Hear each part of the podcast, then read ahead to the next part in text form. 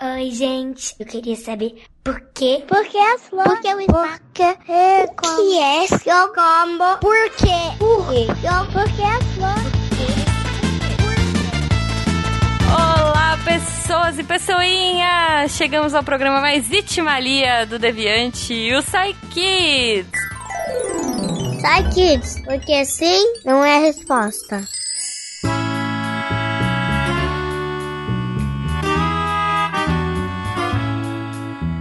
E hoje eu estou aqui com a Bruna. Oi, futuros cientistas! Ai, gente, eu acho tão fofinho esse programa, Bruna. Eu também. Eu, eu fico com vontade de apertar tudo. É, Pois é, e eu fico feliz que tem várias crianças. Gente, sério, a gente tem um montão de pergunta legal pra ser respondida. Eu tava até falando antes da gente começar a gravação, é, que a Bruna falou que tem crianças extremamente inteligentes, né, Bruna?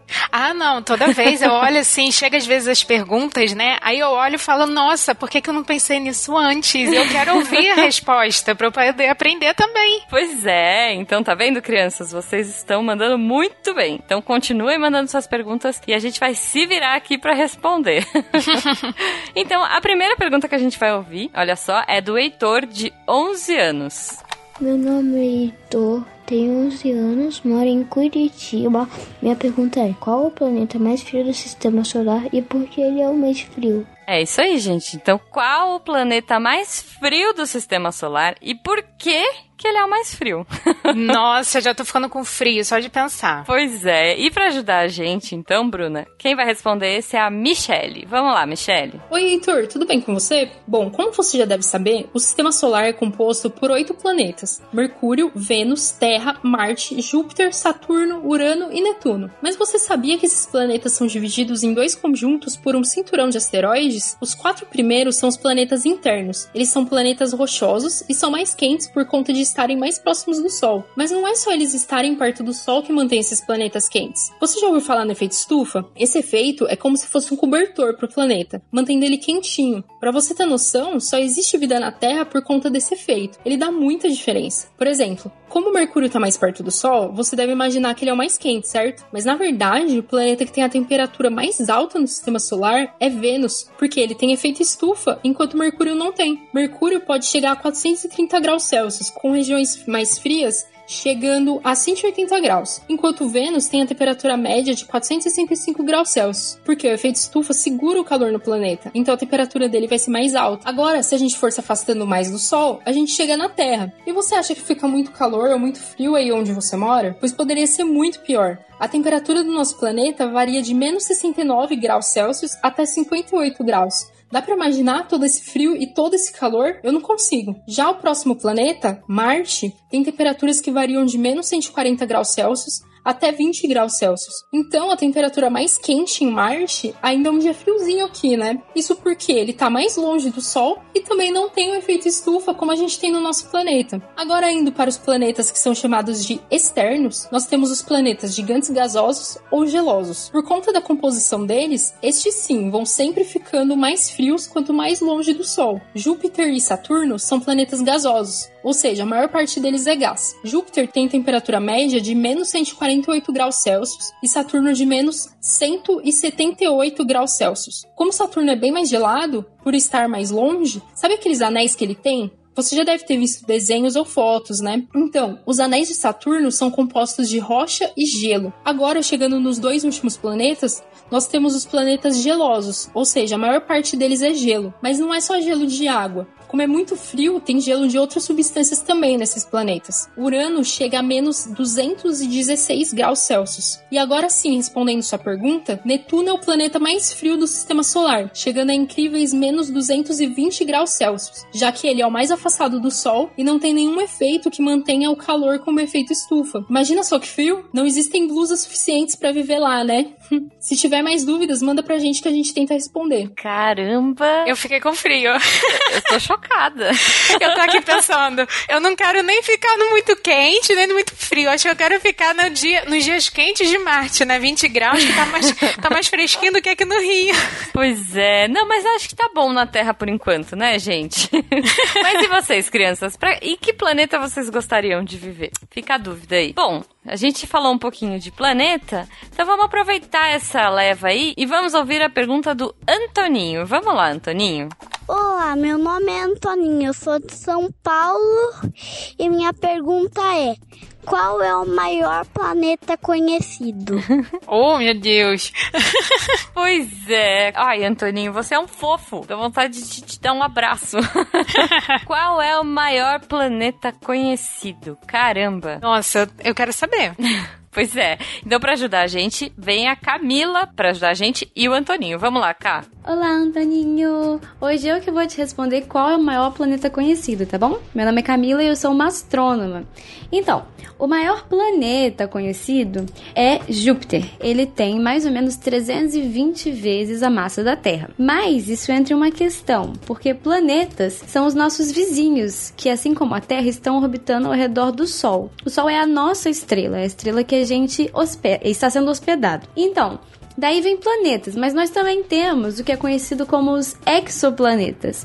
Os exoplanetas são planetas fora do sistema solar e eles estão orbitando, eles estão em volta de outras estrelas que não é o Sol. Eles são iguais aos planetas daqui. A única diferença é que eles estão orbitando outra estrela. Eles giram ao redor de outra estrela. Então, a gente chama eles de exoplanetas, tá bom? Então, o maior exoplaneta conhecido é o TRES-4, o TRES. Ele está localizado na constelação de Hércules, orbitando a estrela GSC 02620 00648. Astrônomos não têm muita criatividade para nomes, tá bom?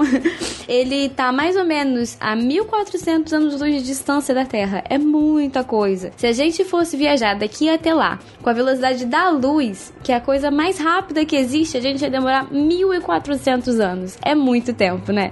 Ele é 70% maior que Júpiter e ele é o maior planeta conhecido no universo até hoje. Bem, conhecido por nós humanos, né? Porque pode ter outra civilização aí que conhece algum outro planeta maior ainda, né? A gente não sabe. Quando eu digo que ele é 70% a maior que Júpiter, isso significa que ele tem a massa de Júpiter, uma vez a massa de Júpiter, mais 70% da massa. Ou seja, ele tem 540 massas terrestres. Isso é muita coisa. Em quilograma, isso é 3 vezes 10 a 27. Para explicar, isso significa que é um 3 seguido por 27 zeros. Se você escreve em um papel 3 e 27 zeros, essa é a massa do maior planeta descoberto. Até hoje, né? Pode ser que a gente descubra planetas maiores ainda. A ciência está sempre evoluindo nesse sentido.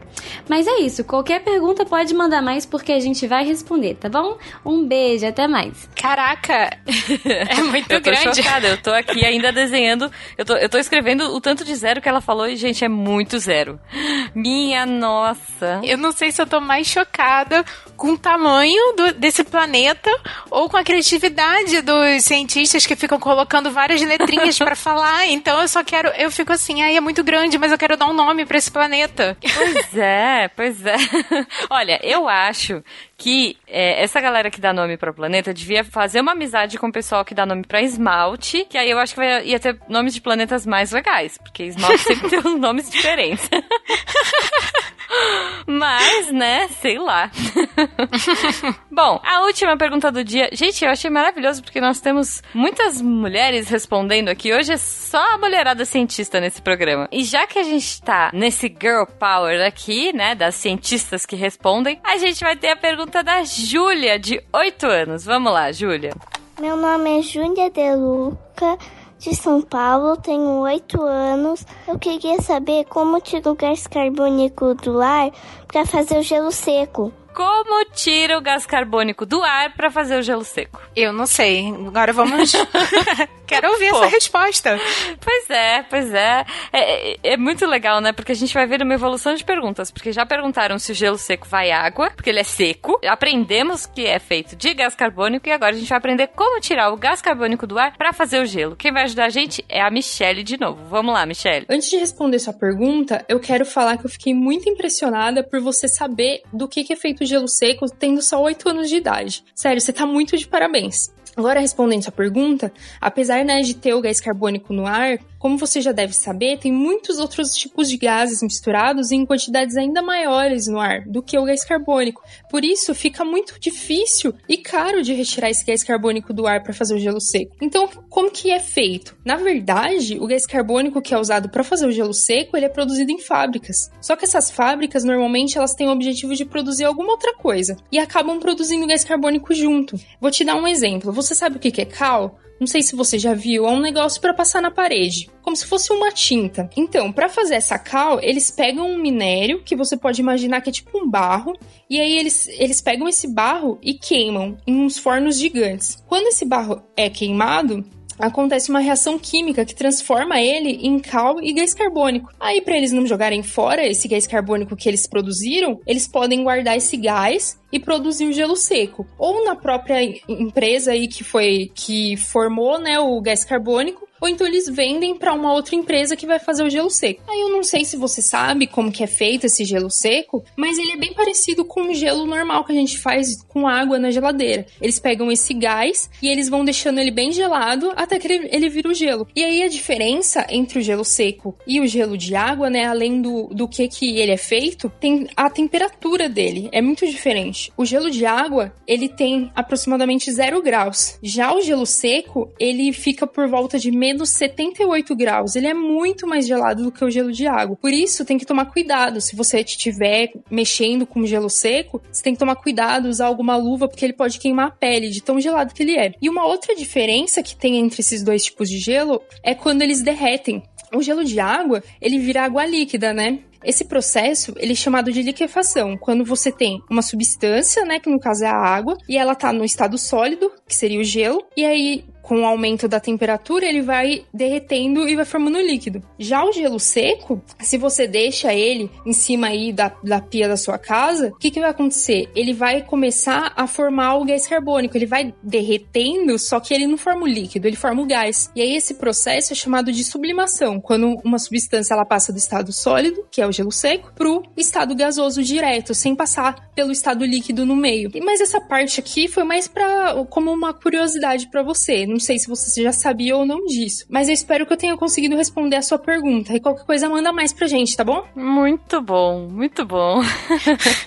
Nossa, tem que tomar cuidado se for mexer, né? Pra não se machucar. Pois é, tem que tomar muito cuidado. Mas eu fico imaginando, né? Geralmente, quando tá muito calor, eu gosto de colocar uma pedrinha de gelo assim e ficar olhando ela derreter.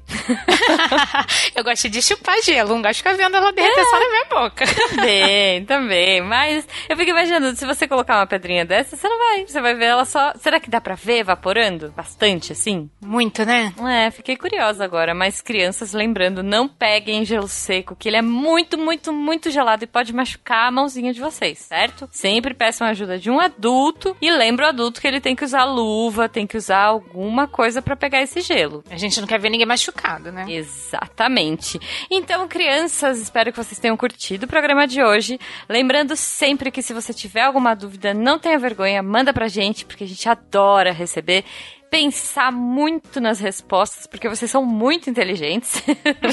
Com certeza. e responder. Então, fiquem ligados sempre, mandem pra gente, vocês podem mandar, pe peçam pros seus pais, ou pros seus tios, ou pros seus adultos responsáveis, para que eles mandem pra gente pelo contato arroba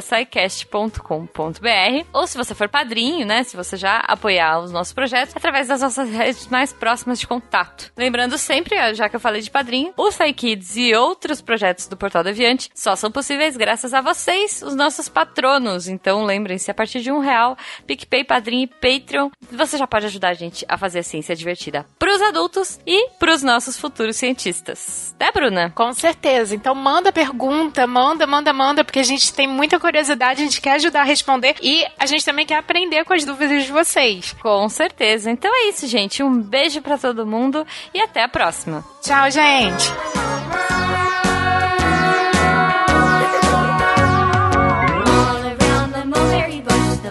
The weasel. The monkey thought was all in good fun. Esse podcast foi editado por Nativa Multimídia.